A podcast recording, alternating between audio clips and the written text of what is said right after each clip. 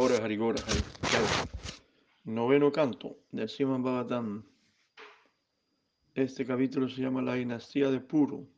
Bueno, el descendiente de Maharaj Yayati que había cambiado su juventud por la vejez del padre y después se la devolvió el padre. Y continúa la historia y la descendencia de estos eh, reyes, de estos personajes que hemos escuchado aquí, las enseñanzas, las situaciones. Y bueno, de su descendencia sigue el linaje de estos gobernantes del planeta que existieron alguna vez. Bueno, mm, mm, el hijo de Kamba fue Medatiti, el mayor de cuyos hijos fueron brahmanas. Fue Praskana. Somati, el hijo de Rantinava, tuvo un hijo llamado Rey.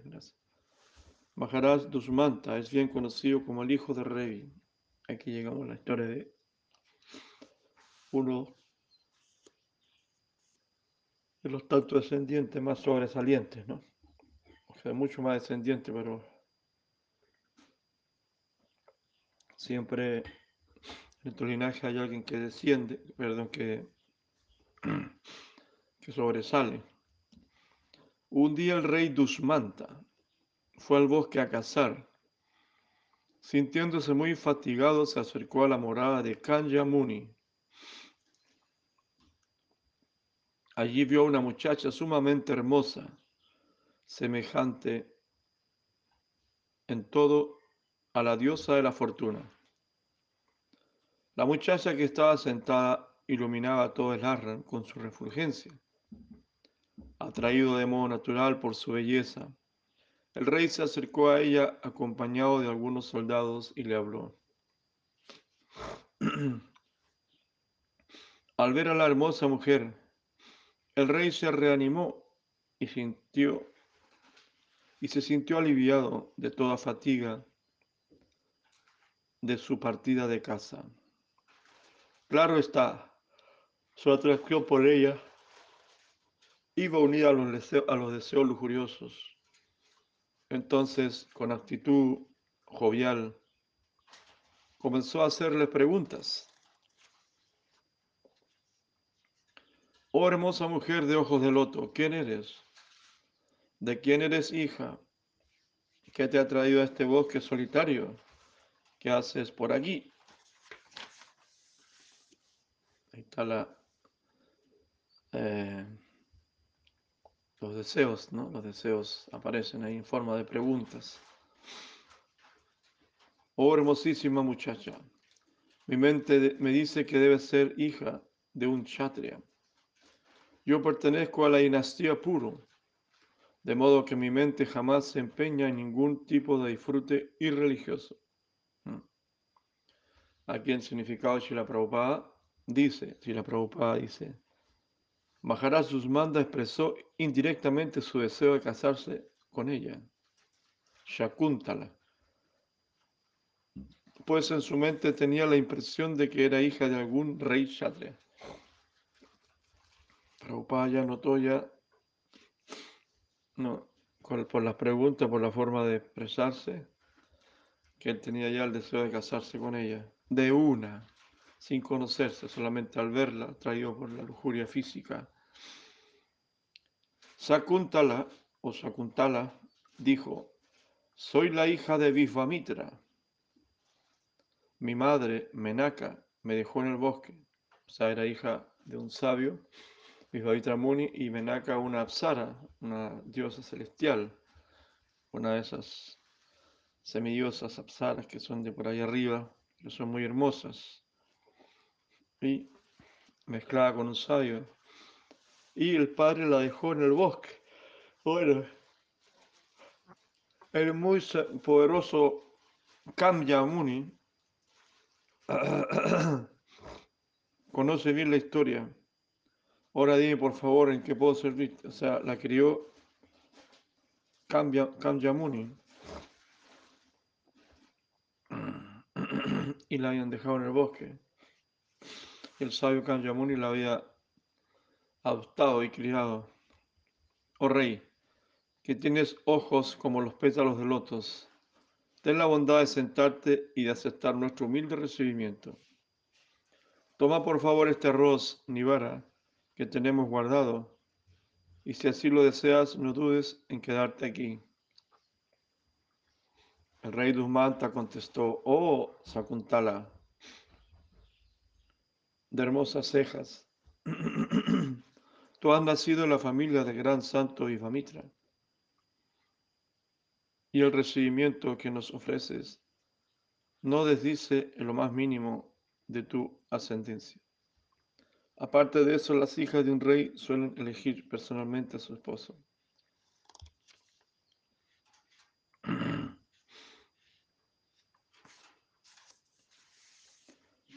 El silencio de Shakuntala ante la profesión de Maharaj Dushmanta acabó de confirmar el mutuo acuerdo.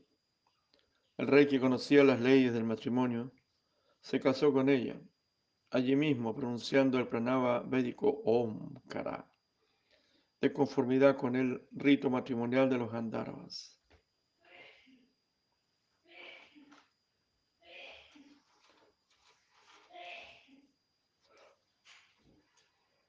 Ah. Aquella noche el rey Dusmanta, que nunca emitía semen en vano, depositó su semen en el vientre de la reina Shakuntala. Y por la mañana regresó a su palacio. A su debido tiempo, Shakuntala dio luz un hijo. Aquí las cosas van rápidas. En el bosque las cosas van rápido. Vemos cómo va de rápida la cosa, pero el hombre la dejó, porque era un rey, un rey famoso, y ella era una muchacha del bosque que, que encontró ahí, ¿no?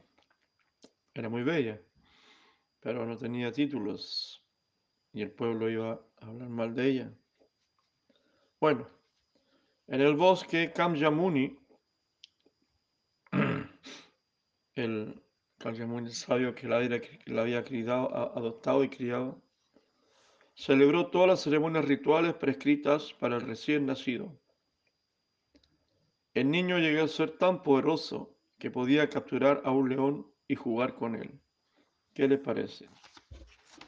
Qué niño más, más hermoso. y más peligroso. Shakuntala, la más bella de las mujeres, fue a ver a su esposo, Dushmanta, llevando consigo a su hijo, que era una expansión parcial de Dios Supremo y poseía una fuerza física insuperable. Al negarse el rey a reconocer a su esposa e hijo, que estaban libres de toda falta, una voz incorpórea voló desde el cielo y todos los presentes escucharon el oráculo.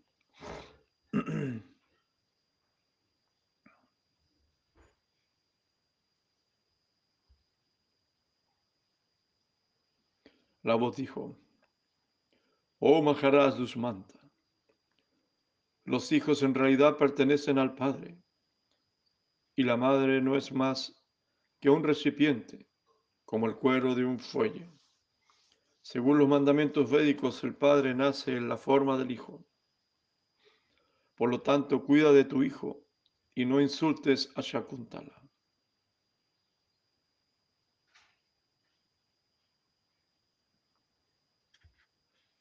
Esa fue la voz del cielo que habló. Oh rey Dusmanta, aquel que pone el semen es el verdadero padre y su hijo le salva de estar bajo la custodia de Yámaras. Tú eres el verdadero procreador de este niño. Ciertamente Shakuntala dice la verdad. Ella le decía que era su hijo, ¿no?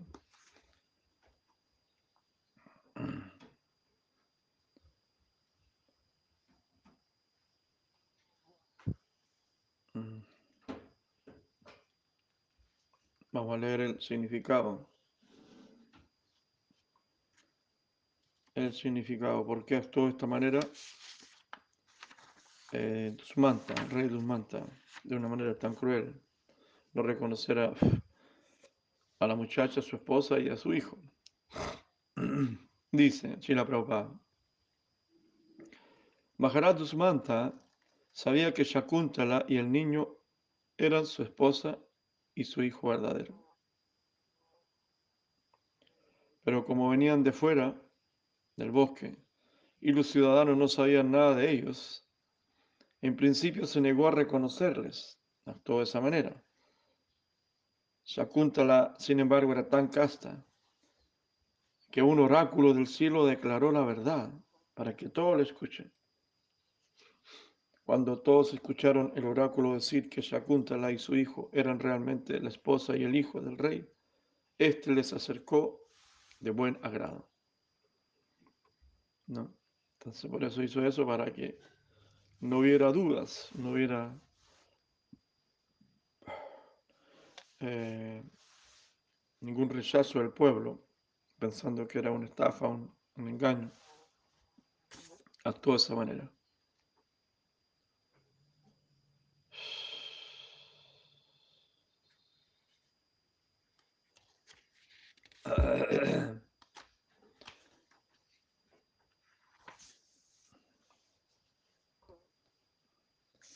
Vamos a leer otro significado de Chila Prabhupada para elucidar más esta, esta historia. Después de escuchar el oráculo, Maharaj Dushmanta reconoció a su esposa e hijo. El Smriti védico señala, Punnamo Narakat Yasmat Pitaran Trayate Sutaha Tasmas Putrahiti Praktaha Swayam Heva Vayambuva. Dice este Smitri védico, dice, señala, el hijo libera a su padre del castigo en el infierno llamado Putz. Por ello recibe el nombre de Putra.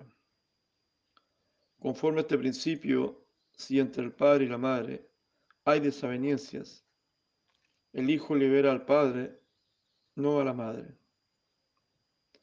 Pero si la esposa es fiel y sigue a su marido sin desviación.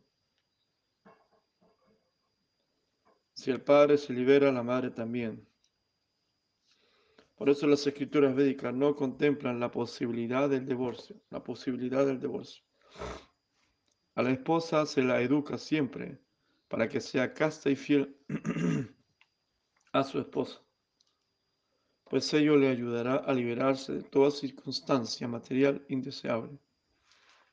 Este verso dice claramente, Putro Nayati Naradeva Yama Kshayats.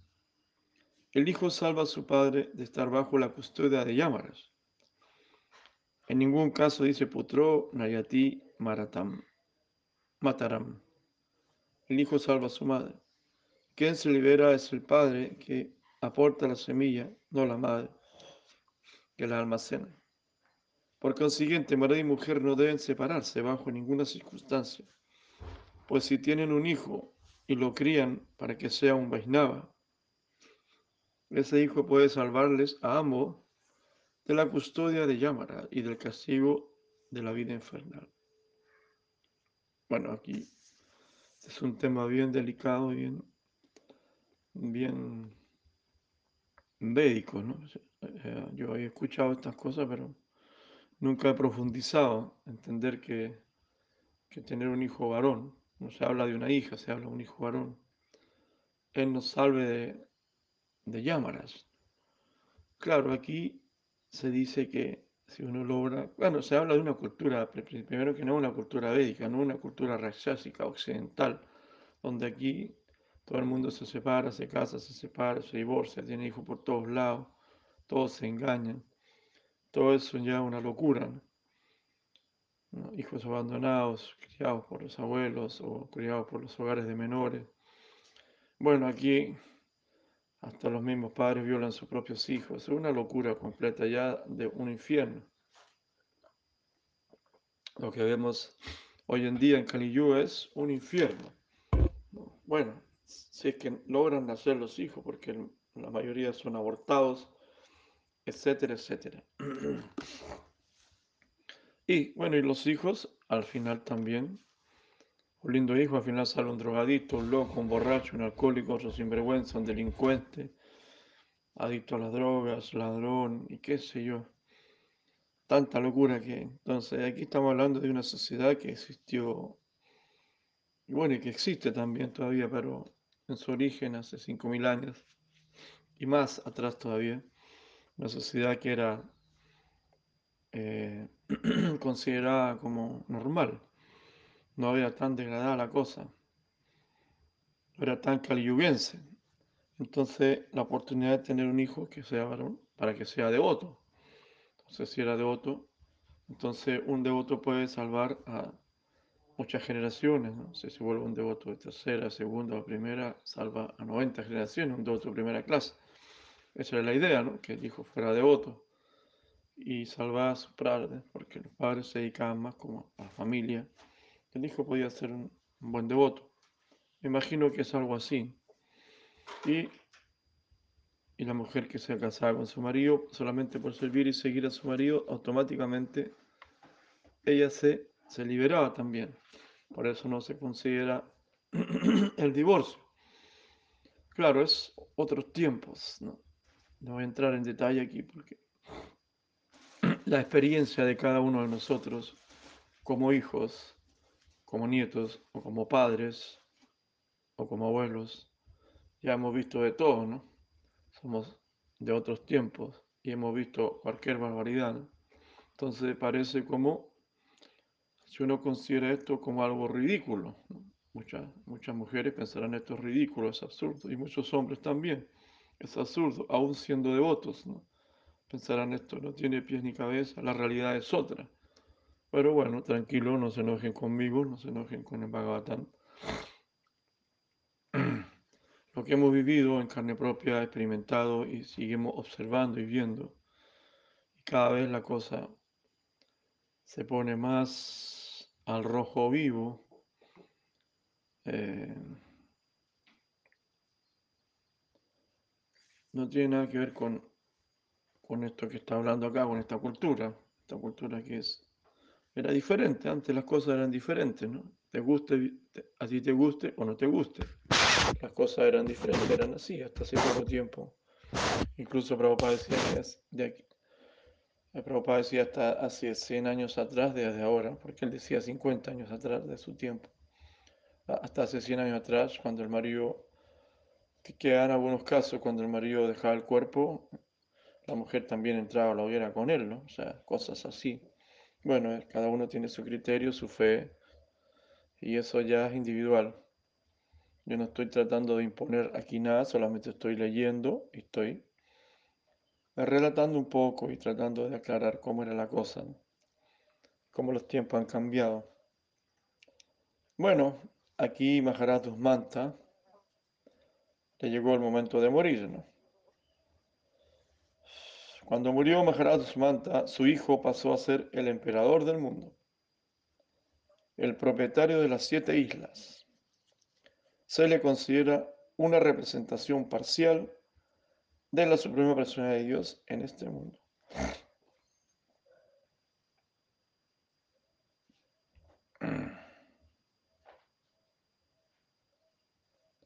Así es. ¿Qué les parece?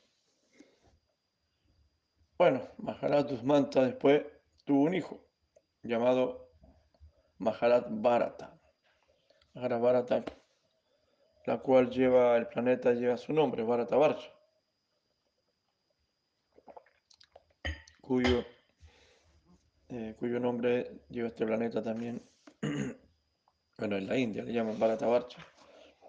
Dice, el hijo de, Dusmanta tenía la señal del disco del señor Krishna en la palma de su mano derecha, wow. Y la marca de un verticilio de flor de loto en la planta de los pies. O sea, lo que hemos hablado aquí, estamos hablando de una dinastía que viene de Dios mismo. O sea, otros códigos, otra genética, otro ADN, otra era, otro tiempo. Pero estamos hablando de encarnaciones, de la Suprema Personalidad de Dios que nace no de esta manera. pasatiempos, lilas, son lilas, son pasatiempos, ¿no? No nos comparemos con nosotros, con nuestra realidad, con nuestra experiencia, no se puede. Acá por lo menos se, se puede tener algo más claro, algo más, más tangible, entender que, claro, estamos hablando aquí de expansiones de Krishna, de Dios, y nosotros no somos Dios, ni somos Krishna, somos almitas que andamos por ahí, deambulando por el universo. Estamos escuchando estos relatos que nos purifican y nos educan, nos ordenan. Entonces Maharaj manda su hijo, el muchacho, el niño que venía de la selva, ya era una gran... Claro, por eso cuando era, cuando era pequeñito ya podía luchar con los leones. Tenía mucha fuerza. Y en la palma de su mano tenía la marca del disco del Señor Krishna. Y la marca de un verticilo de flor de loto en la planta de los pies. Con una gran ceremonia ritual en que adoró a la Suprema Personalidad de Dios, se elevó a la posición de emperador y señor del mundo entero. A continuación celebró 55 sacrificios de caballos a orilla del Ganges, comenzando por la desembocadura y terminando en el nacimiento, y otros 78 sacrificios de caballos a orillas del Yamuna comenzando en la confluencia Prayag y terminando en sus fuentes. Mamateya, Brigu Muni, actuó como sacerdote. Maharaj Bharata estableció el fuego de sacrificios en un lugar excelente y repartió grande riqueza entre los brahmanas. Tenía tantas vacas, distribuyó tantas vacas distribuyó que cada uno de los miles de brahmanas participantes recibió 13.084, un batba. 13.000 vacas le dio a cada brahmana.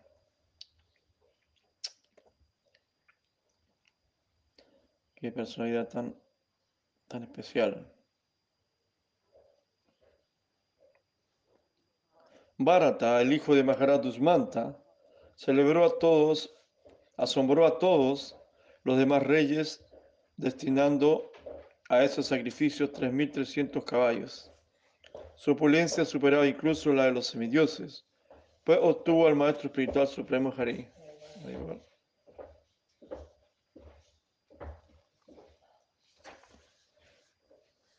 Cuando celebró el sacrificio denominado Masnara, o un sacrificio en el lugar de Masnara, Maharaj Bharata dio como caridad 14 lakhs de magníficos elefantes, con los colmillos blancos y el cuerpo negro, completamente cubierto de adornos de oro.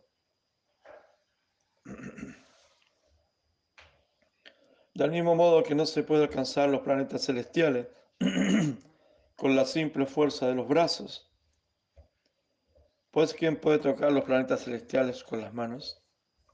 Tampoco se puede imitar las maravillosas actividades de Maharaj Bharata. Nadie en el pasado pudo realizar nada semejante y nadie en el futuro podrá repetirlo. Cuando salió de expedición Maharaj Bharata, derrotó mató a todos los kiratas, unas, yavanas, paundras, kankas, kashas y sakas y a todos los reyes que estaban en contra de los principios védicos de la cultura brahmánica. En el pasado los demonios habían vencido a los semidioses y se habían refugiado en el sistema planetario inferior llamado Rasatala, llevándose con ellos a todas las esposas e hijas de los semidioses. ¡Wow! Estos demonios. Pero Maharaj Bharata rescató a todas esas mujeres con sus acompañantes de las garras de los demonios y las devolvió a los semidioses. ¿Qué me dice? El poder de este rey, encarnación de Krishna. Bharata Maharaj no era cualquier rey cualquiera, era una expansión de Krishna. Y, claro, eran otra era, ¿no? Otras eras, otras eras. porque ahí ellos podían moverse a, otros, a las otras tierras que están más abajo, los rasatalas, patalas. Y bueno, habían elefantes negros con colmillos blancos y cosas por el estilo. Tanto en la tierra como en los planetas celestiales, Maharaj Bharata proveyó a sus súbitos de todo lo que necesitaron durante 27.000 años. ya, claro, el hecho de que él viviera 27.000 años, es, ya estamos hablando de otra era y de otro nivel, de otro calibre. Claro, entonces una persona que vive 27.000 años, no, no mil, 27.000 años, que tiene todo este poder, toda esta polencia y que derrota a los demonios. Claro, estamos hablando de, de otro calibre, de otro nivel, entonces no, no, no podemos entrar a, a poner nuestra mentecita pequeñita a criticar, ¿no? criticar, a contradecir, porque aquí son otros códigos, no es otra cosa. Tenemos que ubicarnos, ¿no? Eh, en nuestra plataforma, en, en nuestro nivel nomás, pues.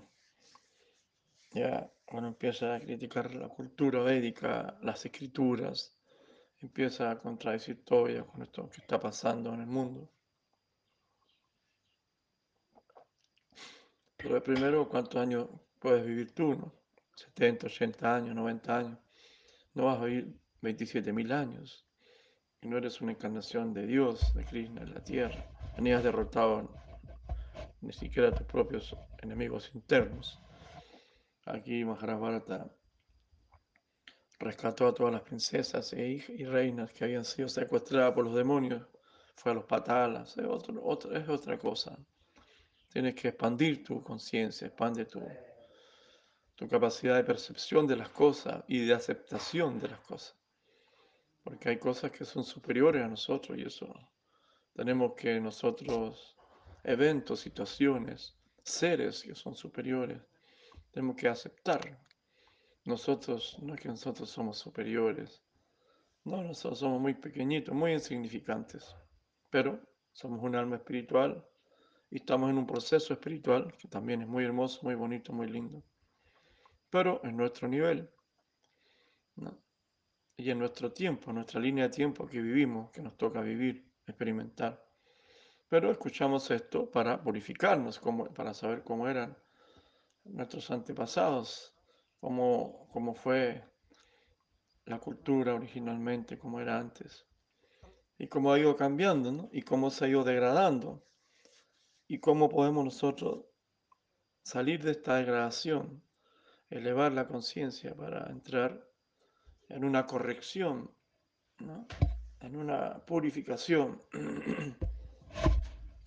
cómo aportar para que la cosa mejore, porque no es sostenible la forma en que vivimos, no son sostenibles las economías globales, no son sostenibles eh, los conceptos institucionales, religiosos, en la actualidad todo está basado en mentiras, en hipocresía. ¿no? Por eso hay que ir a la esencia, buscar la esencia.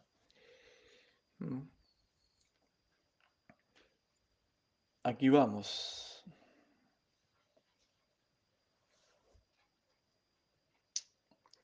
Dice, el gobernador del universo, era el gobernador del universo, el emperador, el emperador Bharata, poseyó las opulencias de un gran reino y soldados invencibles. Sus hijos y su familia le habían parecido su vida misma. Pero al final pensó que todo ello no era más que un obstáculo para el progreso espiritual y se apartó de ese disfrute. O sea, al final, todos esos compromisos, el hombre ya cumplió, hizo su trabajo en este plano y decidió eh, enfocarse en la espiritualidad. ¿no? El significado de la Prabhupada dice, la opulencia de Maharaj Bharata, en cuestión de soberanía, soldados, hijos, hijas y todo lo relacionado con el disfrute material, era incomparable. Sin embargo, cuando comprendió que todas esas opulencias materiales eran inútiles para el avance espiritual, abandonó el disfrute material. La civilización védica ordena que al cumplir determinada edad, sigamos los pasos de Mahabharata. Dejemos de disfrutar de la opulencia materiales y entremos en la orden de renuncia, Vanaprastha. Oh rey Parish, Maharaj Bharata tuvo tres esposas muy complacientes, hija del rey de Vidarbha. Como dieron a luz hijos que no se parecían al rey, las tres reinas pensaron que éste creería que habían sido infieles y las rechazaría de modo que los mataron. Mira, pasa hasta las mejores familias, aquí no te salva nadie. Tantas cosas que acontecen, ¿no? Y esto ya en un nivel muy elevado y acontece esto. Entonces eso quiere decir que por mucha cultura védica y todo eso, es el mundo material. Mm, es el mundo material, es, estar en el mundo material que tiene esa naturaleza. El mundo material tiene esa naturaleza. Que todas las cosas, aunque vivan 27.000 años, igual son temporales, igual se acaban, igual se destruyen. Por eso el rey se preparó para salir de este mundo material. Tras ver fracasar a sus aspiraciones a ser padre, el rey celebró un sacrificio Marut Stoma para tener un hijo. Los semidioses Maruts, plenamente satisfechos con él, le dieron un hijo llamado Bharat Bash. Bharat Bash. Bharat Prash. Bharat, Bharat Prash. El semidios Brihaspati bueno, ahí tuvo un hijo Bharat Prash. Hasta ahí parece que llega la cosa. No. ¿Cómo es la cosa? Bueno, más adelante dice, Brihaspati, el semidios, el guru de los semidioses, se sintió atraído por Mamata. Esta es otra, otra historia, ¿no? Otro acontecimiento a nivel de semidioses. Mamata, imagínense, cuando estamos entrando aquí, vamos a entrar en terreno, pero ya súper, súper, súper eh, cuestionable, criticable, lo que sea. Aquí vamos a ver, aquí se prendió candela. Dice, imagínate, ese es el guru de los semidioses, Brihaspati, no el guru de los demonios, el guru de los semidioses. ¿Qué pasó con este guru? Se atrajo por Mamata, la esposa de su hermano. Él se atrajo por la esposa de su hermano, imagínense, y deseó tener relaciones sexuales con ella. Y como si fuera poco, a pesar de que estaba embarazada, es el desayuno, querido. A pesar de que estaba embarazada más encima, cómo es la cosa, cómo es el mundo material. El hijo de Mamata, que llevaba en el vientre, se lo prohibió. Imagínense. Pero Orijaspati lo maldijo y eyaculó su semen por la fuerza en el vientre de Mamata.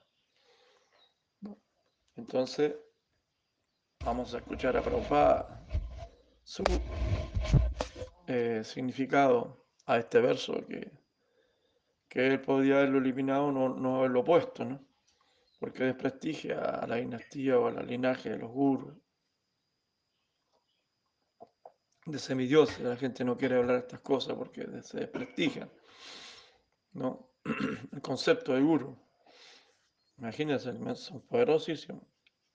Y actuando de esa manera, Bueno, esta mañana salió esto y, y no le vamos a sacar, el, ¿cómo se llama?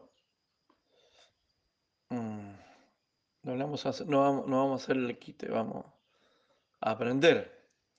Vamos a abrir los ojos a la realidad.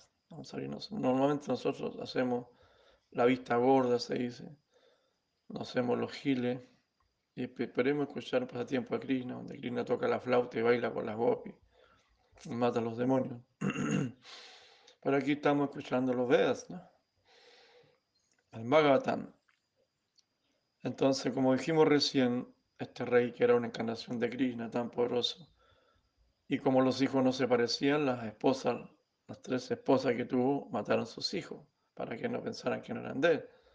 Entonces, la conclusión era que no se trataba de la cultura védica ni nada por se trataba de lo que es el mundo material, cómo es el mundo material. Así es vivir en el mundo material. Ahora el rey, perdón, ahora el gurú de los semidioses actúa de esta manera ya que no puede ser más. O sea, por todos lados la situación, la situación se, se coronó, pero con lujo y detalle, o sea, el bebé diciéndole que por favor no lo haga, pero el hombre por la fuerza, eyaculó su semen en el vientre de mamata que está embarazada, la esposa del hermano. Entonces, cuando tú vives en un mundo de fantasía, pensando que seres humanos, especiales por supuesto, toman el papel de guru y no pueden cometer errores, entonces no hacemos ideas nosotros, no hacemos muchas ideas y eso va con nuestra fe, va con con las creencias y todo eso. Pero acá vemos, tenemos que abrir los ojos. ¿no? Y, y, nuestra admiración, nuestra fe, nuestro cariño tiene que ser de una manera no tan fanática y no tan ciega, porque nosotros no estamos en el camino de la fe ciega. La fe ciega es una fe en la modalidad de la ignorancia, ¿no? Nuestra fe tiene que ser fundamentada, ¿no? Tiene que ser en la modalidad de la bondad, por lo menos, y es posible en la modalidad de la bondad trascendental, ¿no? bueno, el significado Prabhupada dice, ¿a qué atribuye todo esto que aconteció Prabhupada, no? Por supuesto, es, no hay mal que por bien no venga, todos son enseñanzas, todo está lleno de, de de consejos. Dice Prabhupada, dice, en el mundo material el impulso sexual es tan fuerte. O sea, ojo, muchas veces los devotos se decepcionan o se echan a morir, como se dice. O se desaniman porque por la lujuria, ¿no? Tengo tanta lujuria y eso que soy casado y tengo tantos hijos y sigo teniendo lujuria. O tengo tanta lujuria y no encuentro con quién casarme, etcétera, etcétera. Pero, claro, si no es para menos, porque aquí Prabhupada está diciendo, en el mundo material el impulso sexual es tan fuerte. ¿Cómo será de fuerte que hasta Brihaspati, el guru, sacerdote de los semidioses, un gran sabio erudito, ¿no? es un gran sabio erudito, quiso tener relaciones sexuales con la esposa de su hermano, que estaba embarazada? Si una cosa así puede darse en la sociedad de los semidioses celestiales, ¿qué no ocurrirá en la sociedad, en la sociedad humana? En la sociedad, en la sociedad humana. El impulso sexual es tan fuerte que puede agitar incluso a una personalidad tan culta como Brihaspati. ¿Qué le parece? ¿Mm? Entonces, por lo menos, confórmate con ser fiel a la esposa o fiel al esposo confórmate, porque a lo mejor no, has estado tan mal, tú piensas que estás muy mal, pero a lo mejor no estás tan mal, porque imagínate cómo pasa. Bueno, que si hay lujuria, hay, o sea, ya no puedes negarla, y la aceptas, pero tienes que trabajar con ella, porque la lujuria nos hace sufrir.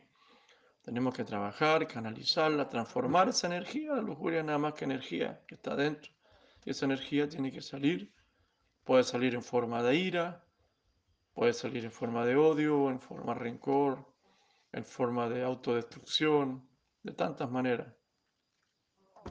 En forma de, bueno, de malas acciones lujuriosas. Pero mejor que esa energía se transforme y salga en la forma de servicio devocional. ¿No? Toda esa energía que se, se canaliza en la forma de servicio devocional ¿no? cambiando la conciencia, elevando nuestra conciencia. Y así de esa manera, esa misma energía sirve para hacer mucho servicio, para dedicar mucho. Hay que orar mucho. Bueno, ¿qué les parece? Entonces, aquí estamos metidos en, en este pasatiempo. Mamata, que era la mujer, tenía mucho miedo de que su esposo la rechazara por traer al mundo un hijo ilegítimo. De modo que estaba pensando en abandonar al niño. Los semidioses, sin embargo, dieron nombre al niño y resolvieron el problema.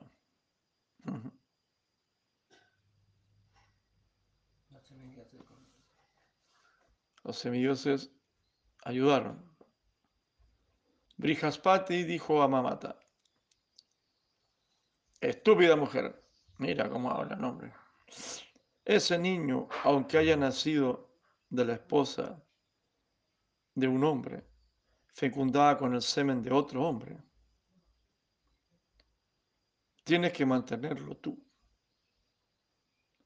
Al escuchar esto, Mamata contestó, oh Brihaspati, manténlo tú.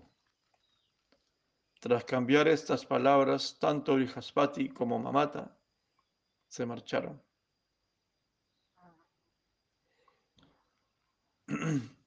El hijo fue conocido a partir de entonces con el nombre de Bharat Brash. Bharat Brash. Aunque los semidioses la animaron a que cuidase al niño, Mamata lo consideró un hijo inútil por su nacimiento ilegítimo. De modo que lo abandonó. Fue así como los semidioses Maruts se encargaron del niño, los semidioses. Y cuando Maharaj Bharata se encontraba contrariado, porque no tenía descendencia, Maharaj Bharata, ¿no? Volvemos a Maharaj Bharata. Aquí se retoma la historia de Maharaj Bharata, el rey. Se lo entregaron como hijo. Sea, ahí está, por eso apareció este pasatiempo. De este verso se desprende que quienes son rechazados en el sistema planetario superior reciben la oportunidad de tener, de nacer en la familia más elevada del planeta Tierra. Arriba.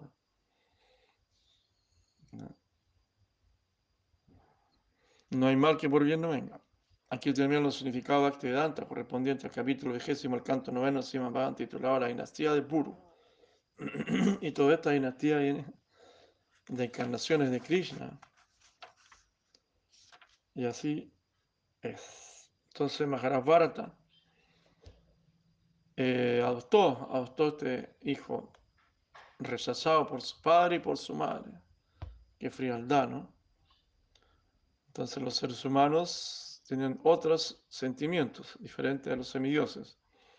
Son otros códigos, otra, otra eh, otras características nos poseen en cuanto a las emociones, en cuanto a los sentimientos, en cuanto a las reglas también, porque aquí el guru abandonó al niño y la esposa abandonó a su hijo. Y los maruts, los semidioses, buscaron arreglo para darle protección igual. Qué bonito. Y fue adoptado por una encarnación de Krishna. Fue al niño, fue adoptado por una encarnación de Krishna que es Bharata Maharaj. Y de Bharata Maharaj, Bharat Prash es el descendiente. Claro, historias que muestran muchas. O sea, aquí esta historia yo me encuentro, me encuentro calificado como para hacer comentarios de estos, de estos versos, cosas así. Uno cae en la, en la crítica, en la ofensa, no sé. Pero, eh, claro, todo tiene una razón de ser, ¿no? Hay seguramente una lección para, para todos los gurus, para todos nosotros también, como la cosa, una advertencia con su propio ejemplo. El Guru los se está mostrando cómo es de poderosa la lujuria, los errores. Por eso nos advierte, el- el el- los Vedas nos advierten de todas estas cosas. Y cuando nos advierten, nosotros decimos, no, no es para tanto, así no es. Le pone mucho color. Pero no, eso está escrito, los Vedas no se equivocan. El Bhagavatam no miente, no se equivoca. Solamente que prevenir es mejor que curar. prevenir es mejor que curar. Bueno, ahí ustedes son devotos grandes. Queridos hermanos y hermanitas que están en algún lugar del planeta o del universo escuchando, compartiendo aquí, haciendo este, este círculo de Sravanam Kirtan, Vishnu Smaranam. Eh, podéis tener tus conclusiones, seguramente tus dudas, tus preguntas, tus cosas, tus reflexiones, o incluso hasta tus decepciones. Capaz te decepciones por escuchar esto en los Vedas. Escuchar esto en el Bhagavatam puede hasta decepcionarse porque uno tiene la tendencia a idealizar con su propia mente, con su propia conciencia el mundo o las personas, ¿no? Así como los gringos eh, ponen en la mente de los niños el concepto de héroe a través de un hombre araña, de un Superman, ¿no? O las religiones ponen un concepto de un Dios crucificado o de un representante de Dios crucificado, sangrando ahí con los clavos en la cruz. Así hay muchos, no sé si se dice en gramas, con una palabra así, muchos códigos que son insertados nosotros como valores de lo que es el héroe, ¿no? Que nosotros necesitamos, ¿no? Pero parece que el héroe tiene que ser tú, o la heroína, ¿no? No la que se inyecta, ¿no? Imagínese cómo es, cómo se dice el significado de la palabra, la palabra, cómo eliminaron a la heroína, ¿no? Poniéndole nombre a una droga. ¿Cómo se dice cuando uno habla y la palabra tiene un significado que va, va generando? ¿Cómo se dice? El, no, no, no, es... Landucci hablaba de eso. eh, bueno, el vocablo, que también es un... claro, sí, sí, la manera, las palabras es como una herramienta. Pero bueno, pero entonces ellos pusieron la palabra heroína, que significa un héroe, una heroína, la mujer, le pusieron ese nombre a una droga, que es una droga horrible, abominable, que vuelve yonki, vuelve zombie a las personas, la heroína, me decían. Entonces, ¿cómo eso trabaja en el subconsciente? Entonces nosotros necesitamos héroes ¿no? en nuestra vida, siempre idealizamos héroes, y también heroínas, ¿por qué no? Lógico, pero le pusieron ese nombre a la droga que se inyecta. En Europa se conoce más, ¿no? Qué terrible, ¿no? Cómo está ma- manipulado. El mundo, la educación y la palabra, ¿no? Las palabras están todas manipuladas. Entonces tú vuélvete un héroe, vuélvete una heroína. Lo mismo. Y si logras inspirarte con otros héroes y otras heroínas, con otros guías, por supuesto, que son faros en la oscuridad. Y mientras más inspiraciones tienes, mucho mejor, más protegido estás, dice sí, hacia la Maharaj. Más cuidado estás. Tienes más respuestas. ¿Qué les parece? Bueno, muchas gracias por escuchar. Aregrina. Bueno, también tenemos que saber que, como se dice, si un, si un médico es malo y hace aborto, no quiere decir que la medicina, que la medicina sea mala, ¿no? Está hablando de medicina en general, ¿no? Ya sea naturista o, cualquier medicina. Si un médico es malo, es engañador, eso no quiere decir que la medicina sea mala, ¿no? Si alguien comete errores, no quiere decir que esas son funciones, son funciones, son cargos. Pero bueno, ahí aprendemos de lo malo y aprendemos de lo bueno. De todo aprendemos, hay que aprender. Pero nos advierte, nos advierte, nos muestra. Y prevenir es mejor que curar. Mm. Bueno, obra Hari, obra Hari. Un abrazo grande. Hare Krishna, Haribol.